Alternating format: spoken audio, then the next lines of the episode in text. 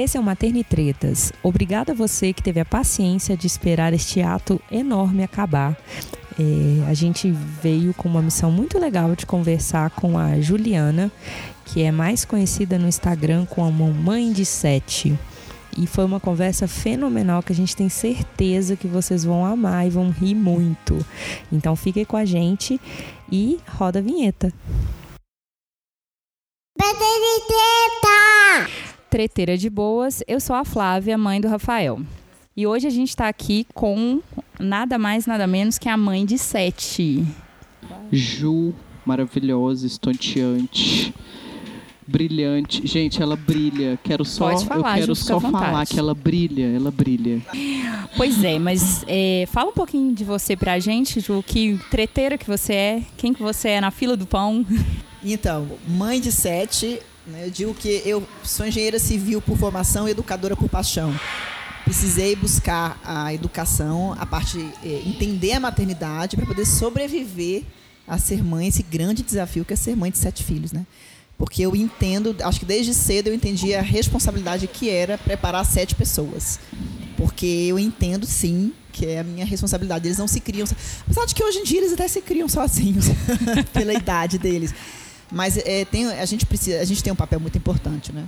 Então, eu Com sou hoje, certeza, e- hoje. Hoje eu sou é, alguém voltada totalmente para parentalidade. E tem que estar bem, né, pra criar sete. Acredito nisso. Eu digo assim, para todas as mães que eu converso, e para todas, a gente é a primeira da lista. A, a mãe ama muito para fora. Ela ama o marido, os filhos, a casa, o cachorro, todo mundo. E ela esquece muito de amar para dentro. E a gente tem que começar por o caminho é, é inverso. Primeiro a gente, depois eles. De verdade, porque é, a gente esquece da gente, depois dói demais. Porque a maternidade, ela tem uma coisa. Eu acredito na maternidade como um caminho de cura. Porque a maternidade, ela vem para poder doer na gente.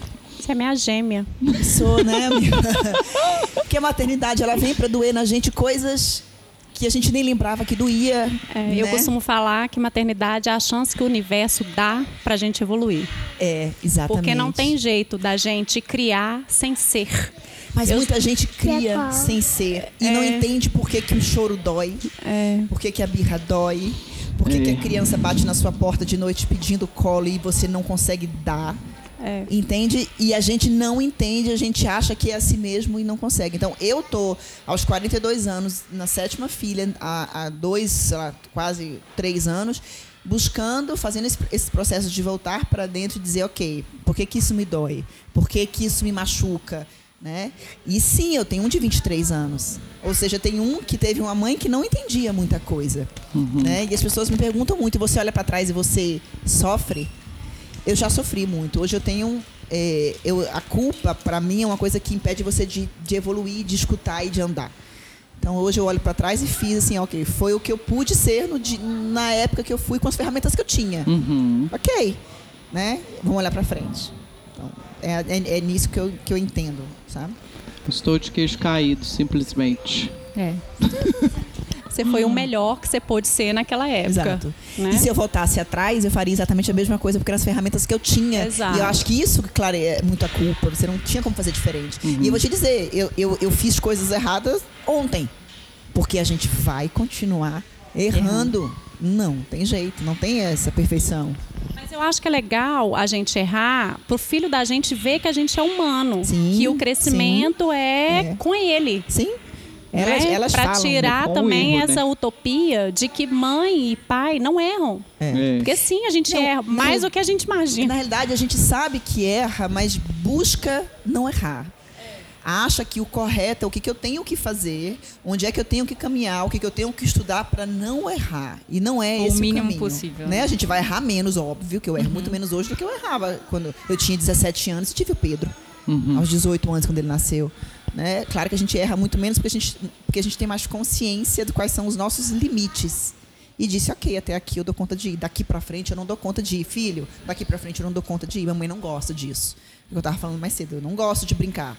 Então Uhum. vamos encontrar uma outra maneira da gente interagir. Esses são os meus limites pessoais. Por isso que eu digo que a gente tem que amar para dentro, até pra gente conhecer quais são os nossos limites pessoais Sim. e dizer para os nossos filhos. É. E aí eu tenho 255 histórias para contar para vocês, se vocês quiserem. Ô Ju, e como é que foi essa, pra gente fazer essa introdução nessa questão de ter sete filhos? Isso, a Juliana criança pensava em ter esse tanto de filho? Como é que foi a que isso aconteceu? sempre foi uma coisa muito forte em mim. Minha mãe é muito mãe e eu sempre soube que é- era uma, uma- eu sempre quis ser meu pai. Meu pai é executivo trabalhava e meu pai me criou para isso. Dizia, ele me apresentava aos amigos assim: essa aqui é a Juliana, a que vai me substituir.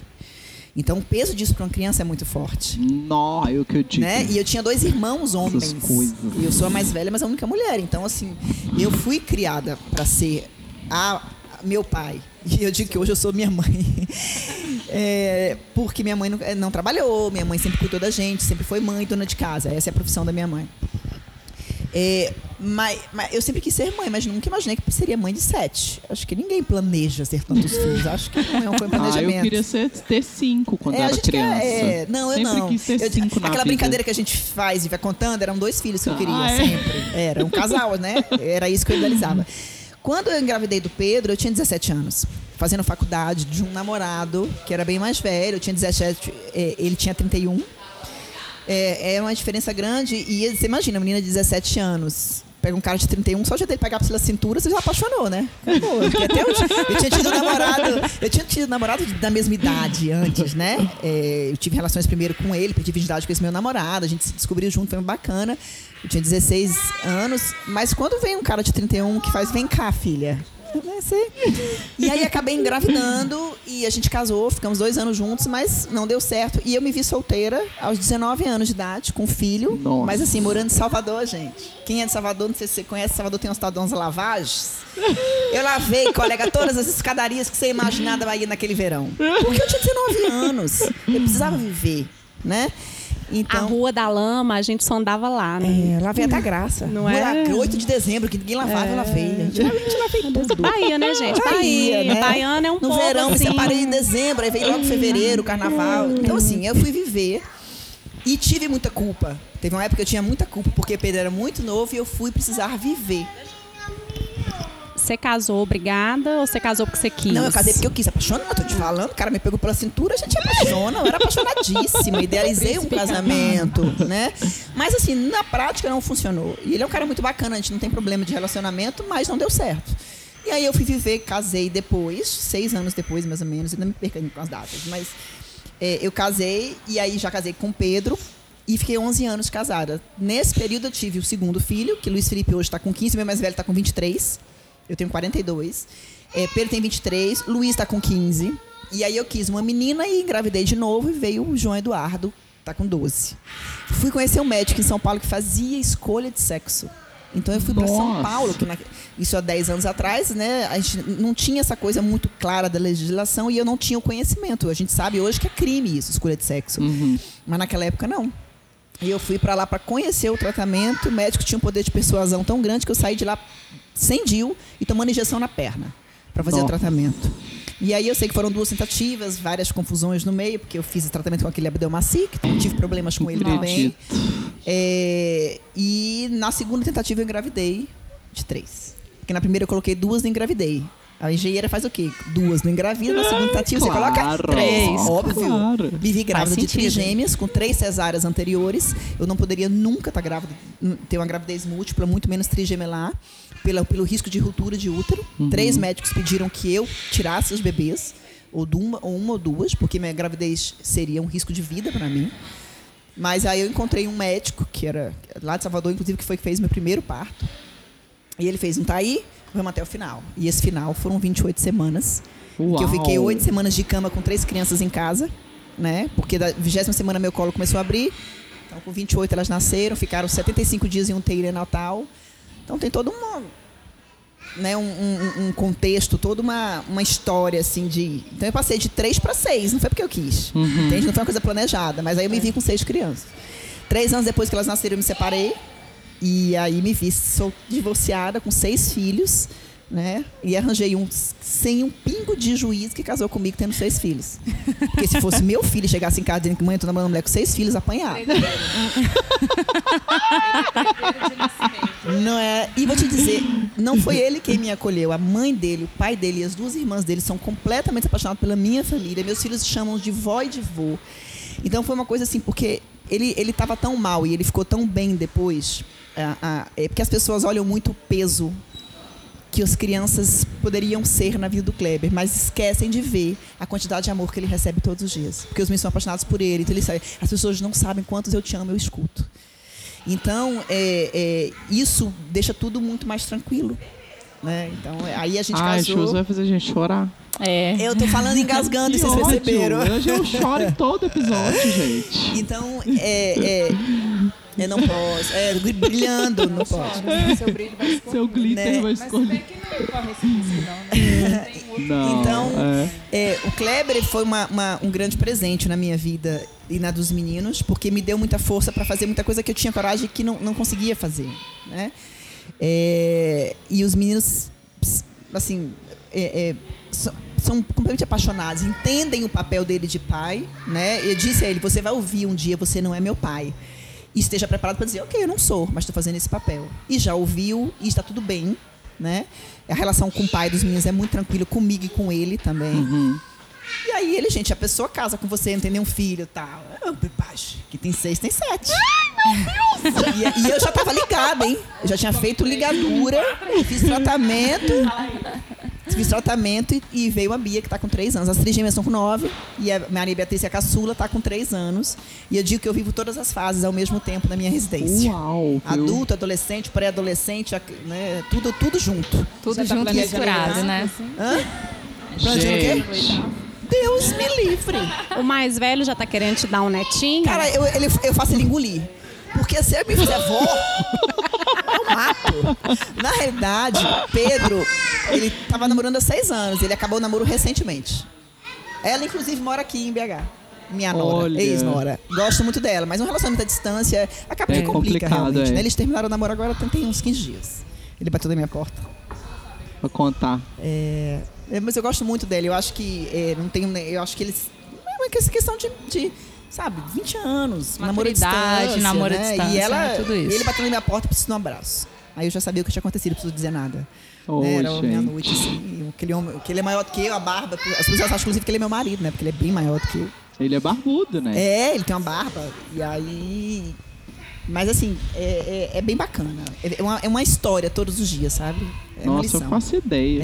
É. Acho até fazendo uma introdução nisso, eu não conhecia seu projeto. Quando eu fui conhecer, primeira, a primeira coisa que eu vi foi um choque, porque eu vi uma mulher, uma foto sorridente, maravilhosa, super diva e com sete filhos do lado.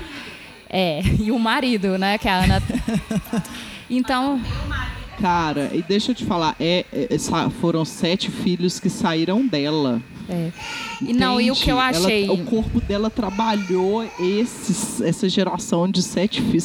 Sete crianças. velho? É, sete ser humaninhos. Jesus. Então, assim, aquilo pra mim foi uma, um- uma brisa, sabe? De leveza. Porque a gente discute tanto da maternidade ser um negócio difícil e penoso, porque é, é necessário desromantizar mesmo. Sim. Mas foi tão lindo ver uma, uma contramão né, disso e uma mulher que estava ali plena, completa, inteira. A gente percebe isso nas suas fotos, nas suas postagens. E aquilo foi para mim foi um, um choque, porque tipo assim, cobram que a gente não esteja tão bem assim também, né, na maternidade. Espera que a gente esteja ali sendo a mãezinha, você é um mulherão, entendeu? Então, é, como é que foi essa construção para você de- nessas gestações e de te encontrar, né, ou se, se precisou se encontrar, como é que foi?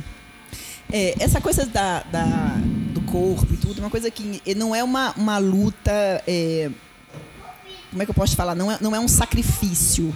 Entende? Eu tenho uma genética bacana, eu sempre cuidei da minha alimentação a vida inteira, sempre fiz exercício, não sou a louca da academia, não vivo em academia.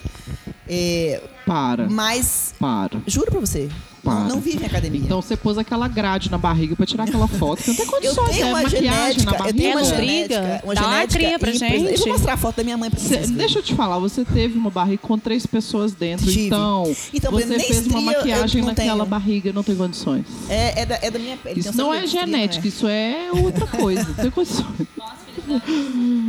É, se você, vê, você vê o corpo das meninas, é tudo magrinha, é tudo, é tudo é um, um pouco da minha genética. Tem essa coisa do cuidado também, né? Mas essa coisa que você falou da, da, da mãe ter que. Tá bem, a mãe ter que. É, tá feliz. A mãe, sabe? Isso pesa demais pra gente, né? Mas eu acho que a gente tem que se colocar na, na- no primeiro da lista, né? E eu, eu tava fazendo uma live, eu não lembro com quem foi, porque a gente fez algumas agora por causa do fórum. É, e as mães falam assim, mas eu não consigo nem para academia. Se colocar no primeiro lugar da lista não é ir para academia, não é ir para o salão. Entende? É, o que, que é importante para você? Quais são os seus limites? Eu acho que isso é o primeiro. O que, que é importante para você? Por exemplo, eu falei lá, a gente estava almoçando, eu falei assim, olha, eu não gosto de brincar. E às vezes as mães elas se machucam porque elas têm que querer algumas coisas que as outras disseram que ela tem que fazer e só isso é deixar de cuidar de você. É Porque ela verdade. passa alguns sinais, ela ultrapassa alguns limites internos e nossos que isso machuca. Uhum. E às vezes você não tá bem porque você tá fazendo algo que não é, não é legal para você. E acumula, né, Ju? E acumula, e isso pesa, É. pesa. É, é- é dizer para os seus filhos, e gente, como eles são capazes, como eles são, é, eles estão prontos para ouvir o que você, a verdade. Quando nenhuma ferramenta, nenhuma estratégia funciona na sua casa, fala a verdade. Pode ter certeza que é o que funciona. Então, eu acho que o mais importante para você cuidar de você, o que é importante para você? Eu preciso de uma hora para pintar. Eu preciso de uma hora para dormir. Eu preciso, ok, consegue alguém, um vizinho, um marido, para cuidar de você nesse momento, porque é importante para você. Mas o mais importante para você é saber quais são os seus limites, quais são as suas necessidades, o que, que você consegue atender. É você saber que você não vai atender todas as necessidades. Porque a gente sofre achando que tem que atender todas. Gente, imagina lá em casa, eu tenho que atender todas as necessidades dos meus filhos, eu com sete. Meus filhos são carentes de mãe, ponto. Eles são. E essa é a realidade deles. Deles. É a história deles. né? exatamente. Então, como, como mulher, né, é, eu tenho quatro filhas. Que exemplo que eu dou para elas? De mãe? Não. Eu sou exemplo de mulher para elas. E elas têm que olhar para mim, porra, minha mãe é foda. E pros meninos também, você é exemplo de meninos mulher. também, claro. É muito né? importante, É- né? Então, eu tenho que olhar assim, elas me veem como mãe, mas antes de, de tudo, elas sabem, não, minha mãe tem, a- tem a prioridade delas. E eu estou ensinando para Ver eles. uma mulher empoderada. Exato, não é, é exato. né? Porque para a gente assumir o nosso limite, colocar a gente como prioridade, É, é, tem que estar muito empoderada. E a prioridade não é, é, largar ou ter descaso com o filho, no- muito pelo contrário. É porque tem muita gente que é 8, 80 e as coisas não são assim. Dá para ter um equilíbrio, o equilíbrio sempre é o mais importante. E, e- e, tipo assim, você, você ser prioridade não é você um bebê nascer dois meses e você ir para o bar de noite e largar seu filho e achar que. Eu acho que quando você opta, a maternidade é uma escolha. Se você opta pela maternidade, algumas coisas você vai ter que abrir mão sim. Sim, é. Principalmente nos primeiros dois anos. Porque a Sim. criança precisa de vínculo, precisa de código, precisa de contato. Essa é a minha opinião. Né? Mas isso não quer dizer que a mulher não pode sair, ou não pode. Se você está num relacionamento, por exemplo, você precisa de dar uma atenção para o seu marido, você precisa Sim. dar atenção para você, para os seus amigos. Sim. Eu acho que é, é isso que é, é importante. Quando você entende que é prioridade, que eu falo, aquilo que é importante para você, você faz. Aquilo não é, você arranja uma desculpa. É. E às vezes os filhos são muito utilizados. Desculpa São. para aquela mulher que não tem coragem de se cuidar Verdade, verdade. não é bom. Isso é muito peso para eles, né? Aí entra o processo da cura. Porque se a gente, É. porque pra gente se curar, a gente tem que se conhecer. Sim, sim. E se a gente não se conhecer, é um processo muito doloroso ver a merda que a gente é. sim, né? Sim. Então é mais fácil da gente usar os nossos filhos como escudo, sim. É. né? Pra, Exatamente. pra gente continuar o processo que a gente estava. É, dando desculpa, né? Claro. Dando desculpa. Claro, ah, não vou fazer, não tenho um horário para ir para academia, porque o menino não fica com o pai dele. É, é. E não vai ficar Né? mesmo, não quer que ele fique, não vai. E às vezes você não tem consciência do que tá fazendo. Não, Exato, é inconsciente. mesmo, né? É inconsciente, É. né? Então você ser consciente na parentalidade é uma das coisas mais importantes que eu acredito. É você entender o que você está fazendo, por que você está fazendo e por que que te dói o que você está fazendo. Né? É você tem, óbvio que tem dia que você não vai dar, que você vai estourar, que você já fez, mas até quando você estoura, você tem consciência. Por isso que o mindfulness eu acho fantástico, que você para e fala assim, porra, vacilei aqui. Aí você volta e fala, filho, vacilei aqui. Exagerei aqui. Mas isso é ter consciência. Eu acredito demais na parentalidade consciente. Para mim é um nome muito importante hoje, porque é se conhecer, conhecer os filhos e ter consciência de cada atitude. E quando você se perder, você ter consciência de que você se perdeu. E é uma lição, como a gente, incrível para os filhos. É, você já Estamos falando de maternidade de novo. É. Aí Bom, vamos difícil voltar para a Ju. Vamos voltar Que que porque você quer já saber? me levou lá para longe. Eu Ai, quero saber é. quem que foi a Ju criança. Quem que era essa criança? O que que Então. essa criança gostava? O que que essa criança imaginava pro futuro Eu nasci dela? velha. Eu digo que eu nasci. Eu sou a filha mais velha. E como os mais velhos, nós acabamos sendo os responsáveis. Mais velho de quantos? De três. Sou eu e mais dois irmãos. Eu era a única mulher. Uhum. Minha mãe me teve aos 17 anos de idade. Hoje eu consigo ver as dores da minha mãe. Eu consigo enxergar a criança da minha mãe que ela ainda não consegue enxergar. Mas eu sei o que, que os buracos que eu tenho. é, eu tenho. Porque você tem buraco. A gente, por exemplo, eu tenho alguns buracos de mãe que eu precisei entender, sentir, doer e perdoar. Uhum. Porque eu enxergo as dores dela, que ela talvez nem saiba. Né? E, e doía na gente, Dói. Né? Né? Até- Ainda ainda, dói. né? Eu vou dar uma- uma- um ainda. exemplo de, de- Então, assim, quando você fala da Juliana criança, é aquela que que que estava atendendo ao pai, que era sempre a responsável. Eu falo pra vocês, eu tenho 42 anos de idade, nunca tomei um porre na minha vida. Eu nunca experimentei droga nenhuma na minha vida. E eu tive, 17 eu tive um filho aos 17 anos. Eu acho que foi, foi, foi o- o- talvez o ápice da, do- da besteira que eu tenha feito no sentido de, tipo assim, ser fora de hora, né? Mas eu formei como meu pai queria que eu formasse, eu sou engenheira civil e tal. Então, eu agora, eu tô rompendo com muita... Aos 40 anos eu fui romper com muita coisa. Aos 38, 39, eu falei assim, olha pai, não vou mais trabalhar com você. Eu ti, mas assim, a culpa que eu tinha de dizer eu não vou mais trabalhar com você era eu estava me sentindo abandonando meu pai, Uhum. né? Então a gente entende que eu não sei se, é, é, se você concorda, mas quando a gente fala em autoconhecimento, isso leva tempo. Isso Muito leva, isso é um, é um trabalho de, de aprendizado, de maturidade. E por isso que eu vejo algumas mães muito novas e algumas pessoas muito novas falando umas coisas e a gente fala assim, calma. Vai, vai dar, vai- tempo ao tempo. Né? Então, eu tenho hoje uma força, e uma segurança em algumas coisas que o de, o de fora reverbera muito pouco na minha casa e dentro de mim. O que o outro fala reverbera muito pouco dentro de mim. Porque quando a voz do outro ela é muito alta, Tem alguma coisa tem errada, alguma coisa né, Ju? errada. E é o que tem acontecido hoje na maternidade É. e na mulher de uma maneira geral. É. Né? Então, como criança, eu fui essa responsável. Tinha um buraco muito. Eu, eu, eu cresci dizendo assim: eu não gosto de colo, de carinho, não sei o quê. Até descobri que eu não- não tive, eu preferi dizer que eu não gostava do que dizer que eu não tinha.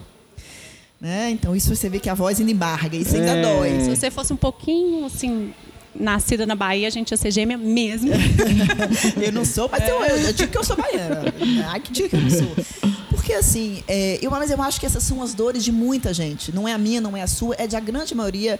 é, é, tem muitas mulheres e que não tem muito essa consciência. É porque a geração era essa. Era, não né? era, A assim. geração O era ensinamento, essa. a criação Imagina, você fala pra passada. minha né? mãe mindfulness, ou você fala autoconhecimento pra minha mãe, ela faz, oi, hein? Que? Do que, que você tá falando? Não, não rola, entende? Mãe, eu fiz um mapa. Mapa, que mapa? Do Brasil? Não, numerológico. Oi? É, não, tem umas coisas que não, não casam. Então, assim, mas eu, eu fui feliz na minha infância, mas muito responsável, muito preocupada. Eu era boa aluna, eu era, era sabe? Você acha que você teve a sua infância tolhida, de certo modo? Por você ter esse não, tanto de por que eu não fui responsabilidade? tolhida? Porque meu pai me deu muita asa. Mas Minha você mãe- É, brincava, fazia estripulia, essas coisas? não, não, não. Eu nunca, eu nunca achei, achei, nunca, nunca fiz essas coisas. Mas assim, eu tinha um pai, eu dizia assim, meu pai era, ela era uma rede de, de proteção de circo. Ele olhava pra mim e falava, vai. Qualquer coisa, eu tô aqui de volta. Então eu sempre fui. Uhum. Tudo que eu fiz na minha vida, eu, ah, eu vou fazer. Eu, eu ia, Uhum. porque ele, eu olhava pra ele, mais do que pra minha mãe, engraçado, mas pro meu pai. Ele, Ele falava sempre assim, te encorajou, ele, eu- né? ele sempre acreditou muito em mim. Por isso que eu nunca tive muito medo de fazer as coisas. Eu era responsável, mas eu fazia. Mas Uhum. você também não tinha muita noção, né? Hã? Não tinha muita noção. Você ia pelo embalo, É, ia. porque não tinha sempre- consciência é, do que poderia é. ser ainda. Mas eu, eu, eu, eu sempre. E eu acho que esse é um pouco do papel da gente como pai e como mãe. Ser essa rede. Sim. A gente tem que deixar esses meninos irem. É. Qualquer coisa eu tô aqui de volta, ser a rede, mas não Tô segurar, criando não. pro mundo, né? Não é, pra mim, né? O olhar que ele me tinha é vai que você dá conta. Então eu Ah, sempre fui muito legal, empoderada desde que cedo legal. nesse sentido. Mas nunca fiz, eu sempre nunca fiz estripulia, nunca esses negócios não fui não. Nunca fui moleca, Aham. né? E eu tenho filhas que são assim. Eu tenho filho assim e filho que quer. Mas você dedava seus irmãos, tipo, mãe, olha fulano Não. aqui fazendo não sei o quê. Eu sempre eu era muito chata. eu era mais velha de dois irmãos, eles não entravam no meu quarto, que saco. Entende? Eles eram muitos dois contra mim. Porque eu Era era, todo muito mundo no mesmo séria. quarto? Não, eu tinha um quarto e os dois ficavam no mesmo quarto. Ah, eu tenho tá. pena dos meus irmãos quando eu volto atrás, porque, por exemplo, eu dava aula, final de semana eu obrigava eles a assistir. Eu brigava de escolinha com eles como alunos. Eu sempre fui mandona. Mandona e controladora. Tá aí uma coisa que eu precisei. É, eu tô precisando neste momento descon- de, é, quebrar. Aham. Porque as coisas tinham que ser do meu jeito. Uhum. E quando as coisas não estavam do meu jeito, a gente surta. E eu estou aprendendo com a, com a parentalidade, com os, porque a gente precisa estudar para ser pai, para ser mãe hoje. Precisa, Ponto. né? A gente tinha que estudar antes, só que a gente não tem noção Não dá, não dá, do não que, dá. que é Não botar um menino no mundo. Não, não dá. Na prática, Eu, é, é, eu gente, que eu tava falando com a Kika antes, eu falei, Kika, que que eu faço com isso que eu sei agora, velho? é. Porque a, a pior e a melhor coisa que você pode ter é conhecimento. A ignorância é uma benção, fácil já. Sabe? É, eu, eu tava falando isso com a Ana. Melhor que tem é ser ignorante, porque você faz e não dói. É, não Porque dói quando você, mas você dói nos faz, outros, né? É, tô falando Que- assim, pra é, gente, claro, né? é, a gente faz filhos com mais, facil, mais Sim, fácil. sim. Quando a gente sabe que não pode fazer, que não deve fazer, que não é bom fazer e faz, Nó. cara, é a morte. Mas dá pra né? consertar isso que eu falo. Sim, é porque a gente já vai ter consciência, né? Tem É, que dizer, e você sabe como consertar. é. Então, a- essa criança cresceu e 17 anos já era Grávida, mãe. já era mãe. E como é que foi isso? Pro seu pai, com- pra, Então você pra sua que família? assim, é, é, eu era tão assim que meu pai chegou lá em casa e eu fui morar. O que aconteceu? Eu fiz. É, naquela época não tinha nem, né? Se quiser, falando de 17 anos, falando de 30, 25 anos atrás. É, eu ia. A gente ia fazer vestibular na cidade, né? A gente viajava para fazer vestibular. Não tinha essa coisa de fazer em um lugar só Enem. Então eu lembro que eu, fui, eu fiz a- um NB em Brasília, que eu morava em Brasília, e fiz. é, eu não fiz a Federal da Bahia porque era no mesmo dia. Então eu fiz a, a Católica em Salvador. E eu tava com esse namoradinho, passei lá, fiquei lá por lá mesmo e tal, e engravidei. Eu lembro que meu pai pegou um avião e foi pra Salvador pra dizer assim: não case. Você não precisa casar só porque você engravidou. Entende? Então, assim, foi um susto sim, até porque meu pai tinha várias expectativas, mas hora nenhuma eu senti uma decepção. Eles não. Nenhuma punição, né? Não, por você ter. não. Impressão também. Não, né? eu, eu lembro que no dia que eu descobri que eu tava grávida de Pedro, eu tive uma alegria. Foi um susto, mas ao mesmo tempo foi minha mãe que descobriu. Você tá grávida. Eu falei, que grávida? Você tá grávida? Minha mãe tem um negócio de que teve uma veia no pescoço que ela vê que tá coçando. A- minha mãe tem.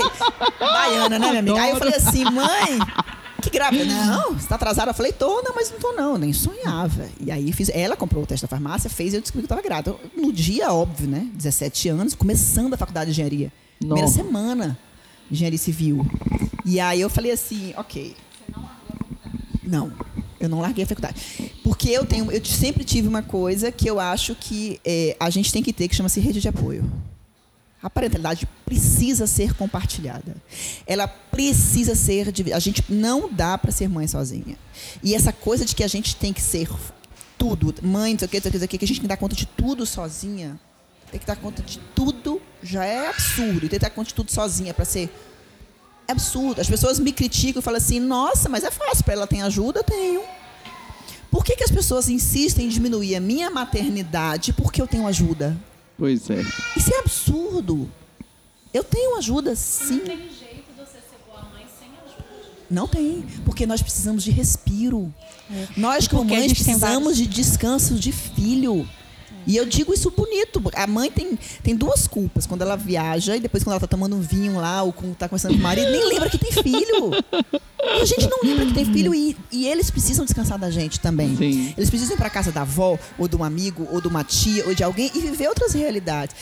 Nós vivemos cercadas, é mãe, é pai, mãe e filho sozinhos num apartamento, porque às vezes as pessoas precisam sair, não tem mãe, não, não tem vó, não tem apoio, mas não dividem com ninguém e aquela criança fica ali sozinha, sabe? E, e eu acho que a gente tem que. Então eu sempre tive ajuda.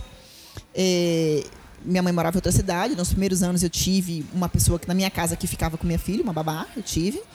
Então eu ia pra faculdade e voltava. Não, não tranquei a faculdade, eu formei em cinco anos no engenharia civil. Com Pedro pra cima e pra baixo, final de Gente, semana. eu vou ter que costurar meu queixo quando acabar, porque ele tá no chão o tempo. É, Desde a hora que também. a Ju começou a conversar que meu queixo está no chão, não sai de lá. É, então eu formei, aí eu comecei a trabalhar na empresa da família e tudo. Cheguei a fazer dois anos de psicologia, que eu falava assim, meu Deus do céu, eu, eu sou sempre fui apaixonada pela educação e pela psicologia. Então eu fui atrás da psicologia. Cheguei a fazer dois anos. Mas aí eu voltei para Salvador para trabalho, da empresa. Larguei tudo e fui para lá. Mas é, eu acho que essa coisa da gente estar cuidando da gente, tá? É, não ter que dar conta de tudo sozinha, porque essa coisa de dizer que tem que dar conta de tudo sozinha é cruel. É. Pra mim isso é cruel. Massacra, né? Massacra. E tem gente que acredita piamente nisso. Claro, e usa isso até contra a gente, né? E quem essa adolescência que foi atropelada por uma gravidez, como que foi? Quando que você descob- se descobriu adolescente Então, assim? eu- Porque a gente tem uma crisezinha, né, quando a gente É, vira eu, adolescente. eu cantei assim, com- eu menstruei aos 12, 12 para 13 anos. É, e já na, na escola, tinha, eu era muito tímida, assim, eu não era muito. Hoje eu sou muito exibida, mas eu, eu queria ser exibida e não tinha coragem de ser exibida. É, é, eu, eu tinha as minhas amigas tal, mas, é, é, por exemplo, educação física eu nunca fiz. E eu tinha muito, eu tinha muito medo de errar. Eu, tinha- eu precisava tanto, acho que, ser reconhecida e tanto ser aceita.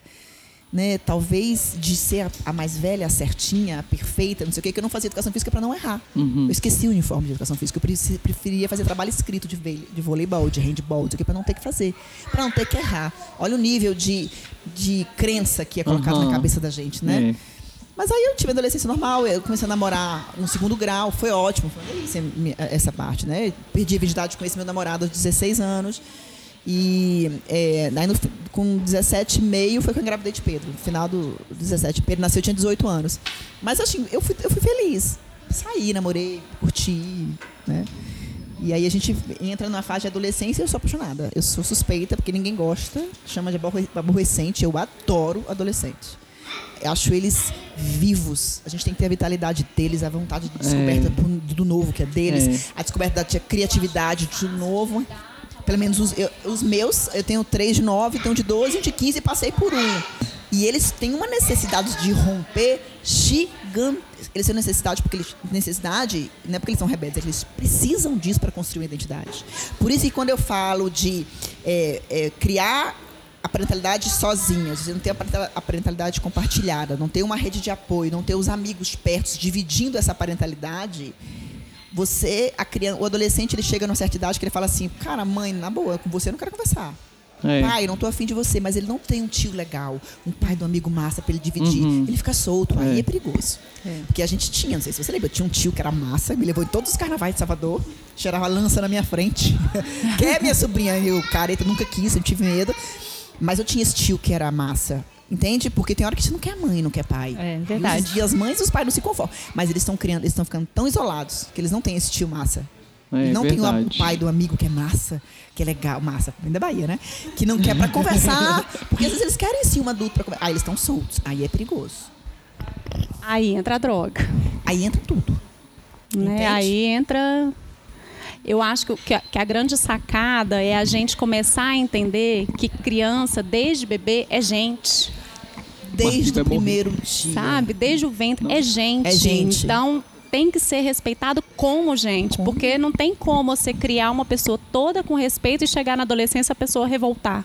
Não entra, sabe? Se você considera Olha, tudo. é, aí você fala assim, porque na minha época, antigamente, os avós falam, né? Os, os meninos respeitavam. Era todo mundo caladinho, obedi- na sala de aula, todo mundo sentadinho. Nós tínhamos um, um modelo de submissão geral. Nossa. A mulher ao marido, o marido ao É. chefe, não tinha opinião, as, as minorias, as leis das maiorias, e as crianças aos, aos- aos pais. Tudo quebrou e as crianças precisam ficar submissas, elas não, não dão conta desse modelo como nós não demos. E eles precisam romper, então eles eles estão começando a ficar questionadores. Eles precisam, porque eles, eles têm um mundo na mão deles. Eles falam assim, mas como assim? Não é bem assim. E você não aceita. Aí você corta o questionamento da criança, você corta a criatividade da criança e você quer um adulto questionador, um adulto empreendedor e não dá conta. Você apagou. A escola apagou, você apagou. Você fala da escola, mas você apaga primeiro em casa. A gente culpa a escola, mas a gente apaga primeiro em casa. Cala a boca que eu tô mandando, faz o que eu tô mandando.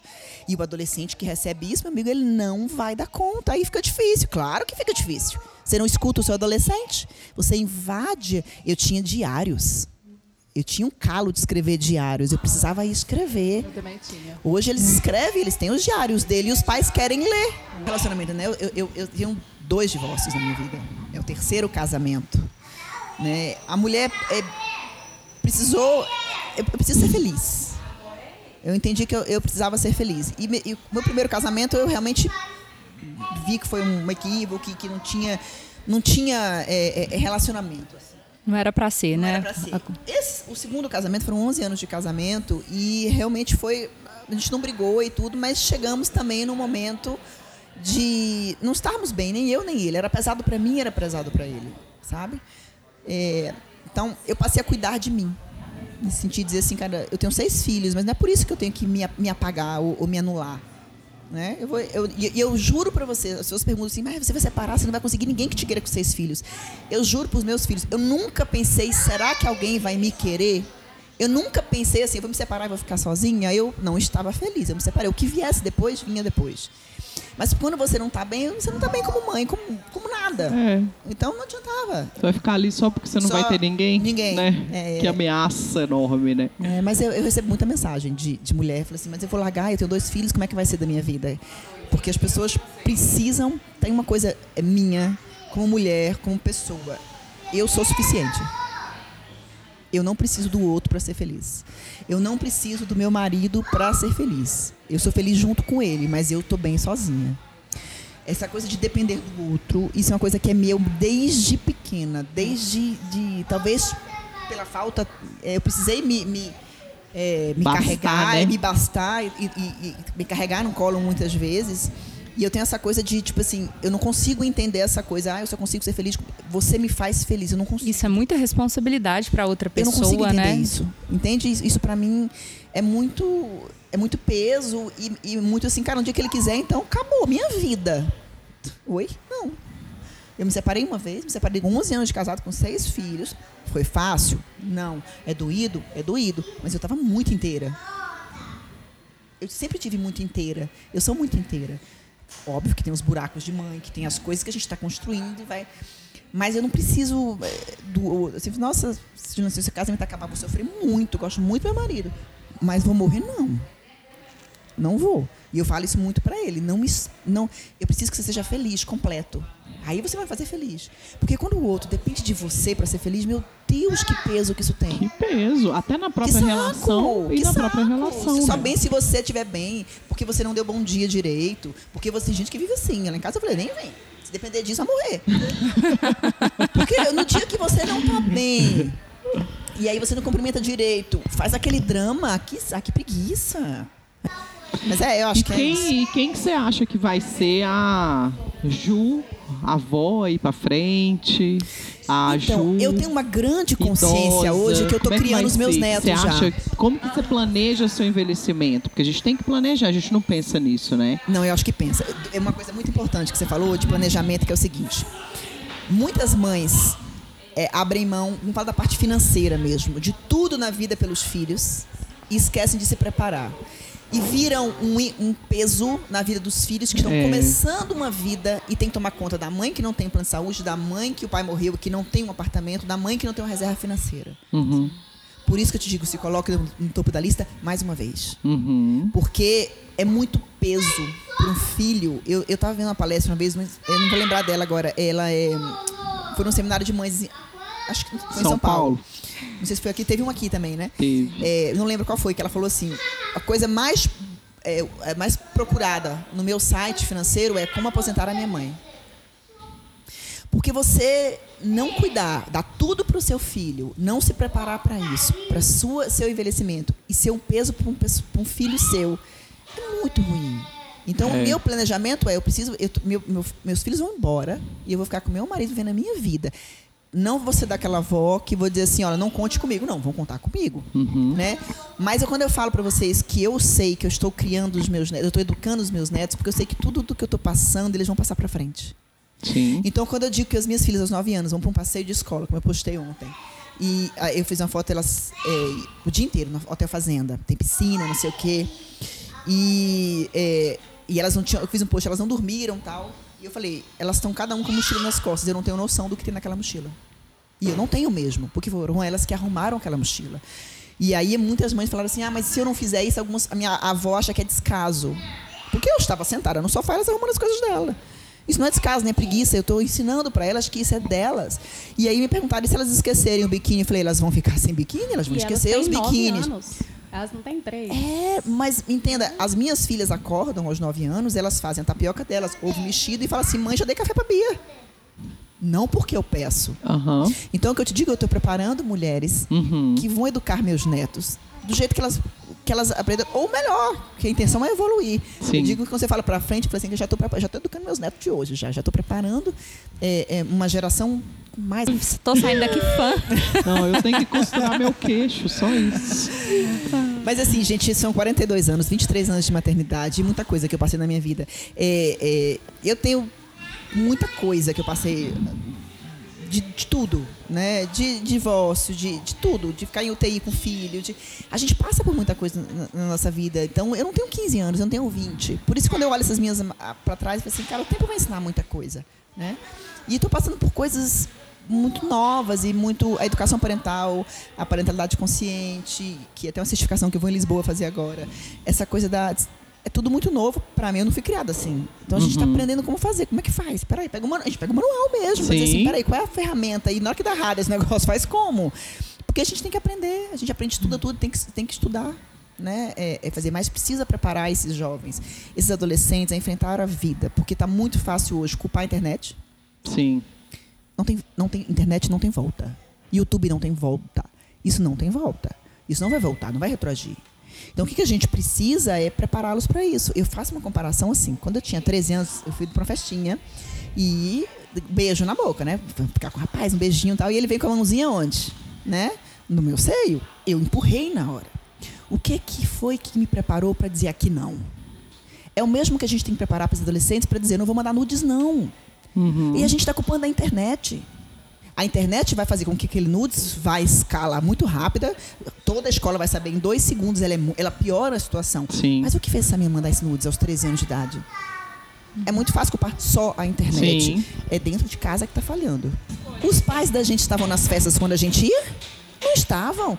Rolava droga, rolava sexo, rolava bebida, rolava tudo, mas os pais não estavam com a gente. Assim como nossos pais não, os pais da gente não estão na internet. Onde é que está esse gap? É, é o, que- o que eu digo. Ah, tinha pedófilo? Sim. E muito. E Sempre muito. teve, né? E muito. Sempre teve. Eu conheço. É difícil você estar num grupo de 10 mulheres em que duas, três não passaram por abuso. É. Não é a internet que tem pedófilo. Ah, mas é o acesso é mais rápido, ah, porque eles são o dia inteiro na tela tal. De novo, erro da gente.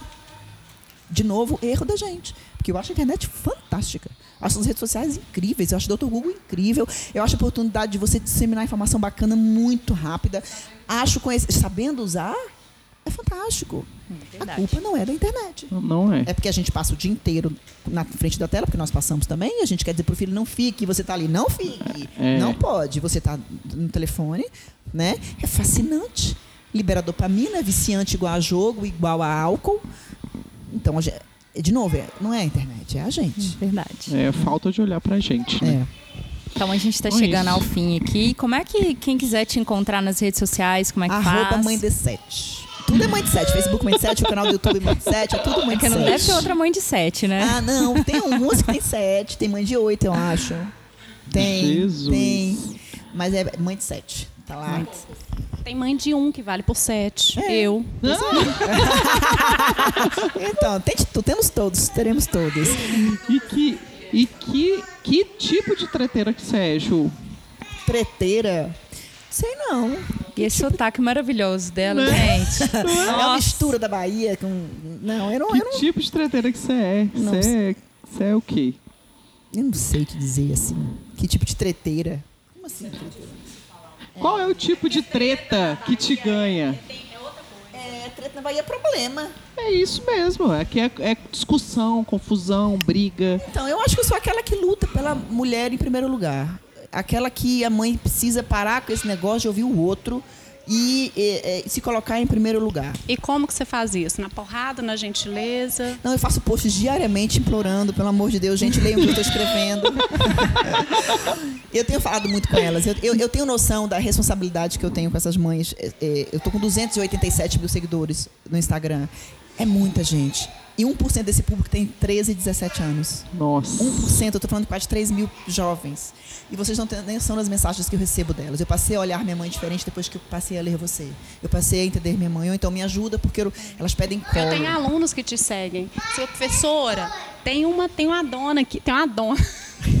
Dona. Ela tem eu tenho muito, sete. mu- eu tenho um público muito grande, né? Então assim, eu tenho uma, eu tenho noção de tudo que eu escrevo, o tamanho da responsabilidade que é para eles e para as mães. Isso aí. É só essa treteira aí. gente. Ah, adoro. Obrigada, viu, Gil? Foi um Obrigada, prazer gente. enorme. Ju, assim, Obrigada. eu tô fascinada aqui. Meu queixo, vou ter que costurar. Eu acho que eu vou porque, mudar pra Brasília. Depois Ah, você me eu dá. Tem? cá, tem? Você vai vir Não, pra eu cá? acho- Marida Mineiro vem pra cá. Ah, você vai não, vir? a gente engorda demais. Eu tô querendo é ser adotada, porque como é que é? É, tu acha Quem tem pouco, sete né? tem Tu oito, acha pouco? Não, quem tem tem nove, porque tem uma Thaís lá, ó. É. Obrigada, gente. Obrigada. Ju. Muito obrigada.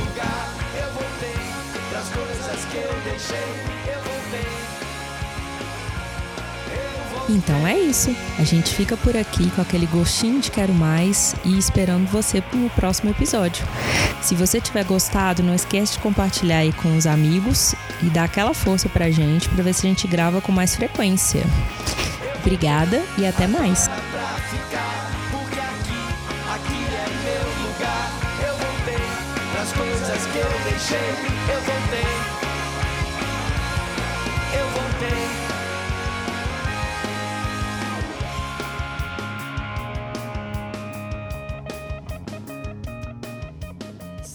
Depois de tanto tempo.